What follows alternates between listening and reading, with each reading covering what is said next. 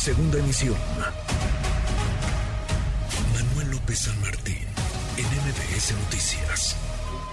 Análisis, propuestas, polémica. El futuro del país comienza aquí. Debate. Rumbo al 2024. Buenos lunes de mesa, ya están acá y qué gusto recibirlos. Daniel Cibaja, diputado, ¿cómo estás, Daniel? Bien, muy buenas tardes. Feliz porque ganó la América. Feliz, feliz. Yo pensé que ibas a decir que por el cierre de precampaña de Delfina Gómez. no, también, también. Equipo del que formas parte, ¿no? También, también. Bueno, Daniel Cibaja, del, equipo de, de Delfín y del equipo del canciller Marcelo. Estás en varios equipos y del América también. Tienes varias varias camisetas. Gibran Ramírez, querido Gibran, ¿cómo estás? ¿Qué tal, querido Manuel, Daniel? Un gusto estar con ustedes. Muy buenas tardes. Adrián Velázquez, Adrián, ¿cómo estás? Muchas gracias. Ahí está, ahí, ahí te escuchamos, qué gusto escucharte, qué gusto saludarte. Ricardo Peralta no está porque Ricardo Peralta viene volando, entiendo, de Cuba, estuvo en la isla de Cuba, en fin, ya nos platicará la próxima semana. A ver, le entramos al cierre de precampaña, si les parece, Estado de México y Coahuila, las dos paradas electorales de este 2023. ¿Quién va a ganar? Daniel Cibaja en el Estado de México y quién va a ganar en Coahuila. No, me parece que en el Estado de México llega la maestra con una clara ventaja. Eh, no es suficiente, me parece que no podemos confiarnos, sin embargo estamos ante una oportunidad histórica, ¿no? De demostrar que se puede gobernar de una manera distinta. Creo que ahí solamente haría falta qué oferta política vamos a ofrecerle a los mexiquenses, ¿no? El Estado de México es gigante, 17 millones de habitantes, en verdad es el epicentro de la política, o mejor dicho, de la vieja política, y cómo en medio de este ecosistema político tú generas una nueva oferta, ¿no? Porque justo ahí eh, el gobernador ha hecho algo muy inteligente para algunos, apoya al presidente, ¿no? Inclusive algo que parece extrañamente, es muy raro, eh, la candidata del PRI defiende las obras del presidente, dice que la política social bueno, es defendió el aeropuerto. Defendió el aeropuerto Felipe Ángeles. Entonces me parece que va a ser una, una contienda bastante interesante en donde la estrategia política y la oferta política van a jugar un papel importante y obviamente el tema de las estructuras electorales, ¿no? ¿Se está metiendo el gobernador o no? Pues Depende Hasta ahora, se dice meter, tú que estás allá. Sí, es parte, digo, es la candidata de, es su candidata, eh, la compañera Alejandra Morales fue mi compañera diputada, eh, ha sido siempre alguien muy cercana a ese, a ese equipo.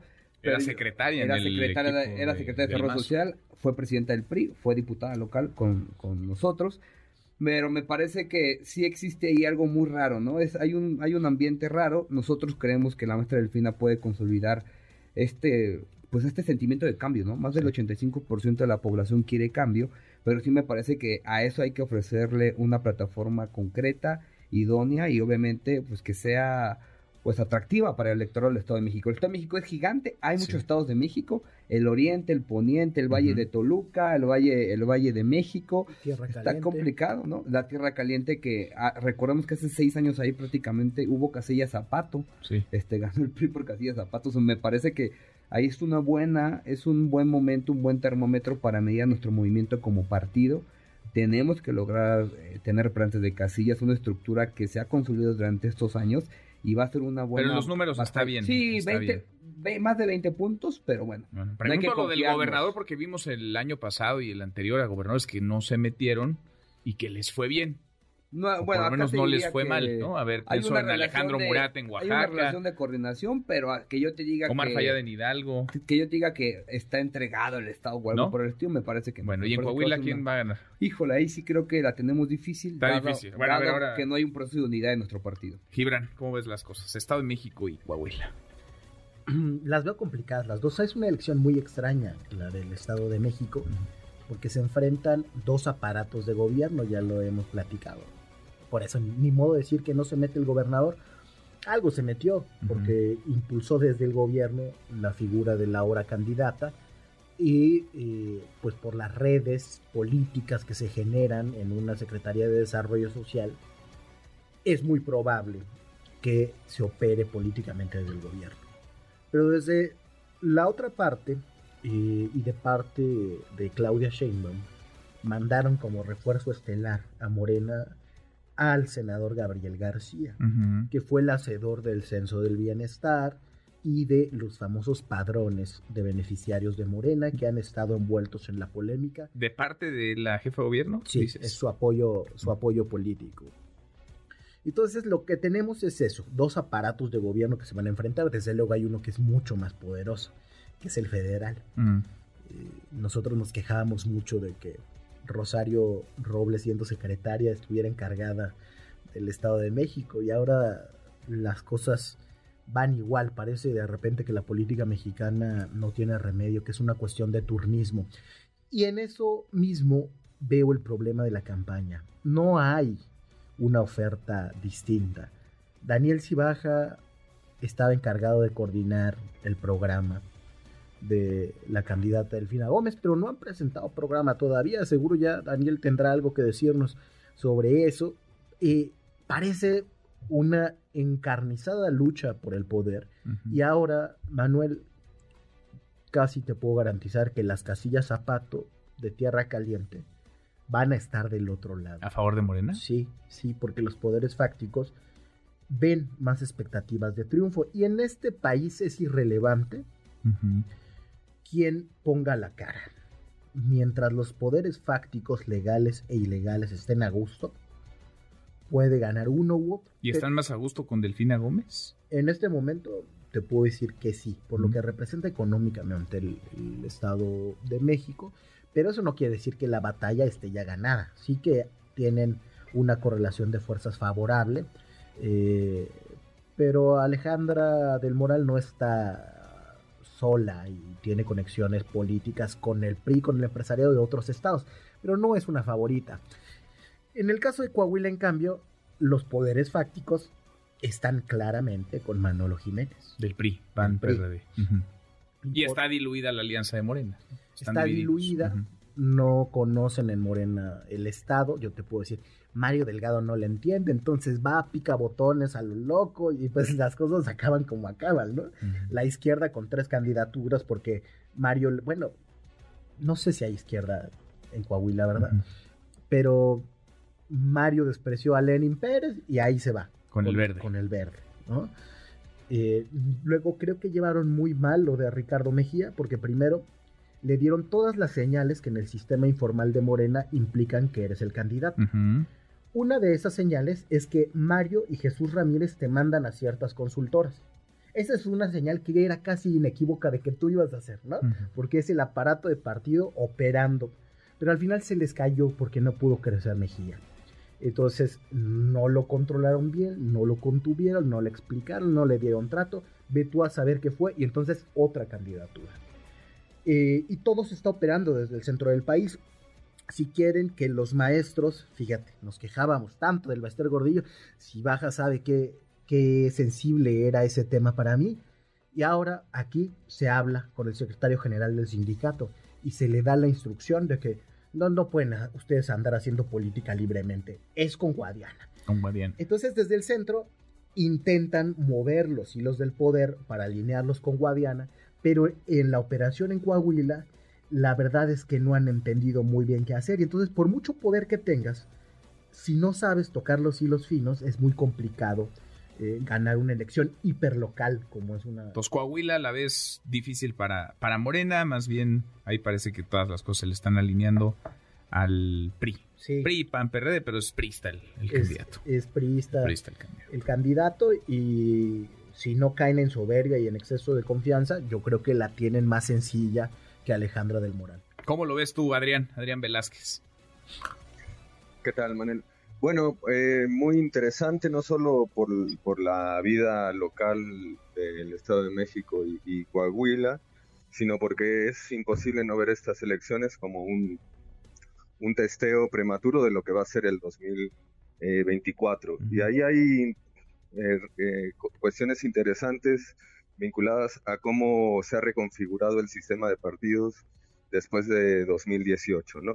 Estamos viendo un sistema político todavía no tenemos la certeza si es eh, un rasgo estructural o algo más coyuntural, pero lo que estamos viendo es un sistema de partidos que se está organizando a través de lo que los politólogos clásicos llamarían un bipartidismo imperfecto, ¿no? un bipartidismo de coaliciones, una de centro derecha y otra de centro izquierda, que en conjunto esas dos coaliciones explicarán por ahí del 90% de las preferencias electorales. No solo te queda ahí eh, por fuera el experimento de MC, ¿no? de abrir una tercera vía, pero lo que hemos visto en otros países, por ejemplo, en Argentina se da una situación eh, parecida, es que esas terceras vías, tarde o temprano, terminan siendo reabsorbidas por las coaliciones principales, ¿no? Y en ese sentido lo que se juega, sobre todo en, en Estado de México, pero también en Coahuila, es un poco el perfil de esas dos eh, coaliciones. Eh, recordar que en el, en el anuncio de cómo va por México iba a dirimir las candidaturas este año y las del próximo año, se le dieron mano, digamos, al PRI que, que eligiera las de Estado de México y Coahuila y el PAN se reservó la del 2024. Sí, ya se están repartiendo el pastel. Todavía no llegamos a la aduana del 2023, pero ya se repartieron las candidaturas de este año y del próximo. Al PRD ni siquiera lo, lo consideraron, lo cual ya es un indicio de cómo esa coalición ve, ve a ese partido que después de, de la salida del obradorismo quedó totalmente desdibujado. Bueno, el PRD lo único que ha dicho es que tiene a Silvano Arioles y a Miguel Ángel, Mancera, como, sus aspirantes y que no quiere a Lili Telles. Eso es lo que han dicho. Que no quiere a, Lili Telles, me parece que se, está, que se están enterando en, en qué coalición están, ¿no? Porque la crítica a Lili Telles era que no era un perfil de centro izquierda. Me parece que están con la brújula un poco descompuesta. Así que eh, eh, va a ser una, dos elecciones muy interesantes. El PRI se juega, diría, muchísimo de, su historia en el Estado de México, así que si bien las encuestas dan una amplia ventaja a la maestra Delfina, creo que eh, todo el aparato y todas las prácticas electorales y mapachiles que, a las cuales nos tiene acostumbrado el Estado de México se verán, así que va a ser, va a ser duro. Bueno, va a ser duro. Entonces, Estado de México, tú dices, Daniel va para, va para Morena. Coahuila, ahí coinciden los tres, creo que va a ser eh, complicado, ¿no? Tú también, Adrián, así lo ves, difícil Coahuila para, para Morena. Difícil, difícil, Coahuila, no, imposible, eh, están divididos, hay problemas en el equipo de Guadiana, ya han salido noticias con la salida de, su coordinador, pero bueno, aún así las, las encuestas marcan una paridad, hay que ver cómo, cómo se transita de acá a la elección. Bueno, decías tú de la, de la izquierda y de, del PRD que parece no saber en dónde está situado o acompañado de quién en la alianza va por México. A ver, ¿realmente eso importa? ¿Realmente eso pesa hoy? El, la ideología, el dónde te coloques, digamos, en, en, el, en la vertiente de la izquierda o de la derecha. ¿Realmente hay, hay algo ahí más bien pragmatismo lo que estamos, lo que estamos Pragmatismo absoluto, es la lucha del poder por el poder. En este sexenio ha incrementado la desigualdad. En la izquierda decimos que combatimos la desigualdad. Han incrementado las grandes fortunas de los más grandes. Ya lo hemos hablado muchas veces, Manuel. Todos los que tienen minas en este país crecieron sobre el 30% de sus ganancias y disminuyó la recaudación de impuestos a los mineros. Entonces, que no nos vengan con que de un lado es del pueblo y de los pobres. No, o sea, no es que la izquierda esté en Morena y la derecha esté en, no, y yo creo, la coalición Yo creo que eh, está, ha triunfado a tal grado el neoliberalismo, eh, las prácticas autoritarias, eh, la política en México, que a lo más que podemos aspirar y hacia donde debemos empujar es a que se haga política más decentemente, a que se haga por encima de la mesa, y sin eh, falsos heroísmos ni épicas vacías, que es lo que se está viendo ahora.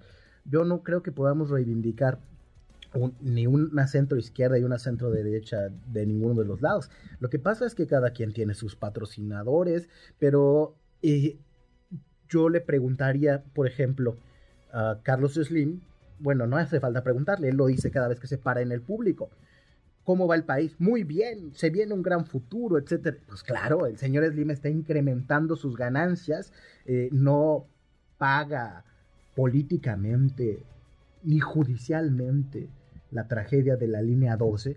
Los grandes magnates, los que valen mucho en el PIB, pues están apostando y no les importa quién gane, pero no están a disgusto ahora. Entonces, esa es la realidad de la que partimos, aunque se quieran vestir de retóricos revolucionarios en algunos de los bandos. Y creo particularmente que como generación tenemos que asumir eso. Tenemos, eh, tú en este espacio comunicativo, eh, los espacios que, tenemos en la academia y en los partidos políticos, Daniel ha empujado eso en el, en el Congreso del Estado de México. Creo que la verdad si hay que perder la pose de eso ya. Eso no es cierto. Eso es mentira. Y es mentira en todos los partidos. Y si queremos avanzar como país, nos queda muy poco tiempo. Tenemos hasta 2050, cuando este país será primordialmente de viejos.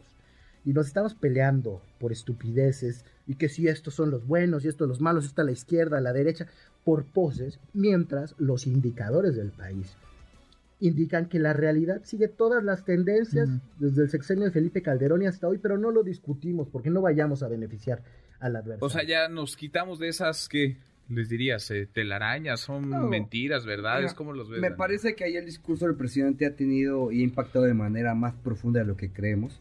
Tiene razón Gibran en la manera en que dice que hoy no hay un debate profundo ideológico en las cámaras, yo lo veo todo el tiempo, ¿no? Eso ha sido hasta cierto punto un triunfo del presidente. Lo digo ¿por porque la gente lo que quiere, Manuel, la gente, número uno, está harta de los políticos. La gente está harta de la política, ¿no? Tú dices político, ahí está eh, la tirón barómetro, pues estamos muy evaluados. Político, corrupción, flojos, huevones, ya saben lo que son los políticos. Un diputado, peor aún. Creo que esa barrera la ha hecho muy bien el presidente en esta dicotomía, ¿no? Los buenos colombianos. Él simplemente dice, ser de izquierda es ser bueno, ¿no? Yo creo, hay de derecha buenos, ¿no? Pero él ha llevado a este tema que me parece que es un acierto de comunicación. Pero en el día a día sí creo que hace falta un debate más profundo de qué son las políticas públicas, aunque suene tecnócrata, porque por ello se sabe es tecnócrata, que nos hace diferentes de un gobierno de izquierda uno de derecha. Y creo que ahí hay muchas cosas buenas que rescatar de todos nuestros gobiernos. ¿eh? Por ejemplo, ahí, ahí celebro, por ejemplo, la jefa de gobierno ha hecho política social eh, universal en el tema de las becas. Qué bueno. ¿Qué hemos hecho para reducir la desigualdad? ¿Cómo vemos y afrontamos la seguridad de manera distinta? Nuestros gobiernos a nivel estatal, yo diría, son de izquierda o no. Yo te diría que la mayoría pues, queda mucho que desear en el tema de cómo impactas el tema económico, cómo haces que haya mayor empleo, cómo haces que haya mayor inversión privada y a la vez también tengas un estado rector. El tema de salud, ¿cómo vamos a hacer un estado rector en salud y vamos a encontrar en verdad la salud universal. Me parece que esos temas que pone ¿cómo vamos a superar la corrupción? Porque decir que ya se acabó la corrupción es legitimar la corrupción del presente. Y fíjate que esta no está en los grandes diarios. Si sale en la revista MX que el socio de Felipa Obrador sacó 100 mil millones en contratos, no lo decimos porque se vayan a enojar en el partido. Ah, es 10 veces lo de oceanografía y no ocupó en los noticieros una décima parte de lo que ha ocupado que de oceanografía. García eso que salió de los contratos a una persona física con actividad empresarial que tenía un domicilio en un barrio popular donde no vivía, contratos por 100 millones de pesos, pero ya se acabó la corrupción, ¿no? Y eh, creo que lo más dañino sería que nosotros asumamos ese discurso del presidente inercial por comodidad política. Sí. No, me parece que es un buen debate. Yo sí creo que ahí el presidente sin duda ha avanzado muchísimo en esa materia. Obviamente hay, por ejemplo, a nivel estatal, y creo que sí es un tema que he debatido inclusive del Instituto de Formación Política de Morena, nos hace falta una cuarta transformación a nivel estatal, y yo que fui síndico a nivel municipal, sin lugar a dudas, pero se me hace que es un buen debate, yo por eso ahí lo planteo con lo que hemos venido discutiendo en esta mesa, por eso yo estoy a favor de los debates, yo estoy a favor de que las y los candidatos o precandidatos o como le queramos llamar, digan cómo van a estar estos temas, Manuel cómo van en verdad a atajarlos, cómo van a, qué van a hacer, cuál es su visión. Porque obviamente la visión del presidente, sin duda alguna, ha sido un gran líder, ha sido el gran fundador del movimiento. Pero él siempre lo ha dicho, en 2024 yo me voy a ir a mi rancho. ¿Qué sigue para la transformación? ¿Qué sigue y quién sigue, y sin estos temas torales, me parece que muchos se rehusan a debatir, va a ser un tema que va a ser meramente pues de pura anécdota. Por ejemplo, lo digo con mucho respeto al secretario de Gobernación, ¿cómo es posible la declaración que dio sobre los convenios, eh, tratados internacionales en materia de derechos humanos? Esos temas sí son los que hay que debatir, porque de lo contrario, Manuel, pues otra vez imagínate que en cinco años decía Gibran, y me imagino que Adrián va a estar de acuerdo con nosotros, no podemos, no tenemos la oportunidad, o como bien dice el presidente, no tenemos el derecho a fallarles, no, no tenemos y cómo hacemos que estos debates se conviertan en ejes torales sin volvernos este tema tecnócrata, nada por el estilo, de nuestra transformación. Que yo creo que si la transformación, nuestro lema dice, por el bien de todos, primero los pobres. ¿Cómo vamos a hacer que haya menos pobres en este país? No sé. Ahí está el tema. No sé si estamos en esa conversación, en la de qué sigue o en la de quién sigue, Adrián, No. porque parece que estamos en ese juego, Sí, ¿no? claro, la verdad. Sí, el, a ver, yo creo que son dos preguntas que, van de la mano, ¿no? Porque eh, la relación entre el proyecto y el liderazgo no, no, no es independiente, sino que sí, hay, hay gente, hay personas, hay perfiles que expresan ciertos proyectos y hay otros que, representan otros. Es cierto que esta modalidad de, elección, como es la, la encuesta, mete ciertos sesgos en la búsqueda es decir, se trata finalmente de un instrumento que mide conocimiento en la población y además a eso se le agrega una legislación electoral muy poco amigable con el debate público, que es lo que hablábamos el lunes pasado, ¿no? Sobre las posibilidades de hacer ese, ese debate. Eh, entonces la búsqueda por el, por el perfil es también la búsqueda por una idea, por cierto proyecto. Y volviendo al tema anterior, que coincido con, los compañeros es, es, muy interesante. Yo creo que sí existen eh, coordenadas ideológicas. ¿no? Ponía Daniel el ejemplo de las becas eh, aprobadas como derecho constitucional en la Ciudad de México. Bueno, el único partido que se abstuvo en votar fue el, el PAN. Uh -huh. eh, el mismo PAN que hace unos días propuso una iniciativa que impedía eh, cuestiones relacionadas al, a la identidad de género, sobre todo de las infancias trans. Adrián, entonces, que, bueno, que, eh, los programas sociales un, universales un, es una postura perdón. que a ti te parece ideológicamente de izquierda. ¿Cómo, cómo? No, no te escuché, Iván. Los programas sociales universales, así tal como están, ¿te parece una política de izquierda? La universalidad no es eh, por sí sola indicio de, de, nada, hay que ver el, el, el, proyecto en general. Yo creo que, como decía un gran filósofo, eh, el mejor truco del diablo es hacer creer que no existe. Al sí, Pacino pero, en El abogado del diablo. Eh, Yo mira, creo que borrar esas, diferent, eh, borrar esas diferencias ideológicas eh, no, no, no, no, es, no es lo mejor. Mira, yo, les sido- hablaba de la coalición déjame, te, te termino y ahora te, te escucho, Jiven.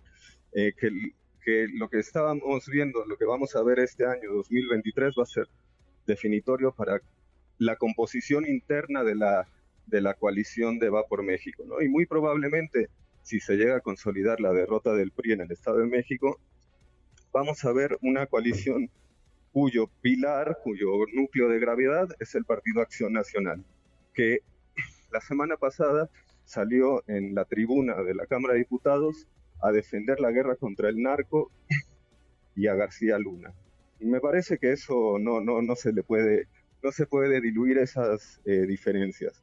Creo que además esta polarización electoral, que no es lo mismo que polarización social, no es algo eh, exclusivo de la democracia mexicana, sino que lo estamos viendo en distintos lados. Y creo que de un lado hay un partido de centro izquierda y del otro lado estará el PAN, partido conservador creado expresamente para combatir los ideales de la Revolución Mexicana, estará aglutinando a lo que quede del PRD, a, al cascajo que quede, y a un PRI eh, con una debilidad territorial inédita. Hay que recordar que el año pasado perdió el registro estatal en Quintana Roo, Mm. con lo cual son, eh, son impo eh, cambios importantes en el sistema partido que, que no hay que perder de Entonces vista. tú ves esto encaminado, Adrián, a un, a un bipartidismo donde el centro izquierda será Morena y me imagino sus aliados, no sé qué tanto mí el me verde. Hay que ver, hay que ver, hay que ver Sí, sí, sí. qué, qué tanto es una coyuntura post 2018. O Creo sí. que el cisma, el, el- el gran cambio que significó la derrota, la victoria de López. Obrador en 2018 todavía no, no termina de sedimentar esa, esa polvareda. Mm, pero ver, ajá, estamos sí. reconociendo ciertos rasgos que sí apuntan a, a ese tipo de bipartidismo. A ver, Daniel. A mí me gustaría coincidir con Adrián. Creo que en el plano filosófico o el deber ser es eso, pero la verdad en, el, en la realidad, en el ser, es la continuidad del proyecto del presidente López Obrador contra el presidente López Obrador. Es una elección de referéndum, seamos honestos. O sea, la gente ojalá, Entonces se trata sí, de, claro, entonces se trata- trata de quién va a ser, no de qué va a ser. Sí, sí, sí. No, ambas partes, ¿quién va a representar mejor el proyecto? Pero sí es un referéndum total al gobierno. ¿Pero qué Yo creo que en proyecto? ¿El que 2024. presentamos a elecciones o el que está gobernando? Porque son dos Bueno, distintos. claro, ahí está en el muchas debate, cosas ahí está el debate, pero me parece simplemente, porque si no lo leemos así, nos pasa lo del 2021 en la ciudad. En el 2021 en la ciudad Las encuestas. creíam- creíamos que era un tema así, y no, Manuel, fue un tema de salgamos a votar contra el presidente López Obrador en las zonas de clase media alta donde hubo participación del 80%, como ya comentaba aquí Adrián. Es algo que, o en el, en el plano, yo estoy seguro que nadie leyó la plataforma de Sandra Cuevas. Nadie sabía ni quién era. Ojalá fuera, por eso digo, en el deber ser que dice Adrián me pareciera que fuera igual. O sea, yo, yo me gustaría que fuera así, pero estoy seguro que la gente de la Condesa eh, o, eh, na- no pensó, no sabía ni quién era Sandra Cuevas, pero salió en un tema de referéndum. Entonces me parece que nos podemos equivocar y es por eso que sí debemos de tener un, un debate profundo en el movimiento para saber qué y quién, no solamente qué, porque si es que, ya, ya repito, pues el que más se parezca a López Obrador, Pues sí, el, a que eso hable, parecen el, que apostar hable, varios. el que hable más tabasqueño es el que queda. Pues a eso le parecen Entonces, apostar pues, algunos. Y entonces me parece que eso sería. Respeto para el acento No, no, no, pues digo, este, me parece Como que sería. criado en Veracruz. no, no, me parece que sería un tema muy equivocado y ojalá. Aquí aprovecho que está Gibran, que Ricardo está en otro lado, pero nos está escuchando.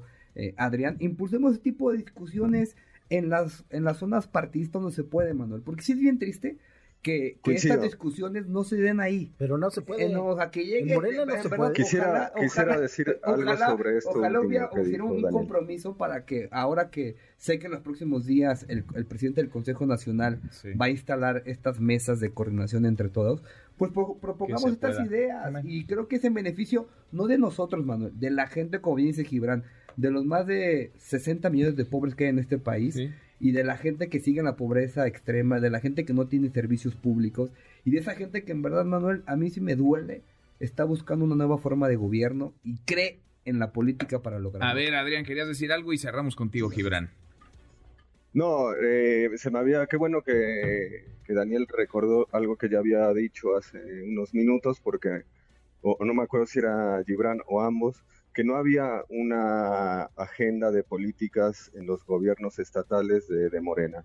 Yo creo que ahí hay, hay un déficit, eh, no solo en los gobiernos estatales, sino también en los, los municipales, Claro, eh, es un movimiento joven, es un movimiento joven que ha tenido una política de puertas abiertas eh, muy pragmática, sobre todo en aquellos distritos donde el movimiento era muy débil. Hay que, hay que ver la, la geografía del obradorismo entre 2006 y 2018 Ujú. y hay que ver que, que se avanzó en un montón de territorios donde la, la izquierda electoral que representaba López Obrador no, no había podido construir.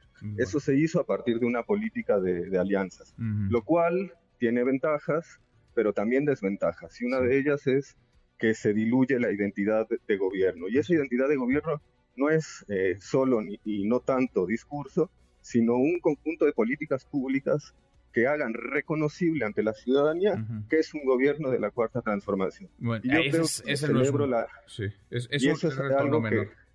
Es un reto eso es un reto no menor, menor. celebro lo que dice Daniel y deberíamos de apuntar para allá.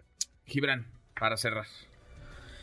L- Yo he sido un defensor de los programas sociales universales. El último debate que tuvimos aquí con María Amparo Casar fue sobre eso. E incluso me escribí un ensayo para justificar la reforma al cuarto. Sin embargo, la política no se ha implementado como dice esa ley. Repartir dinero a todos los viejitos y a todos los niños, en principio suena bien, está bien porque cubres, pero tienes que quitárselo a los que no lo necesitan por la vía de los impuestos. Si no, solamente le estás dando más a los que más tienen. Y el INEGI ha comprobado, encuestando en tierra, que la política social en el actual gobierno es más regresiva, encuestado abajo, no viendo los presupuestos arriba, que las de los sexenios pasados, particularmente la del sexenio pasado, lo cual es muy preocupante. Desde la izquierda tendríamos que discutir la materialidad. La izquierda tiene una tradición de materialismo histórico bastante fuerte, pero ahora se está convirtiendo en una cosa muy distinta, en el imperio de la narrativa, por sobre esa realidad material. Yo no creo que López Obrador sea un presidente de izquierda.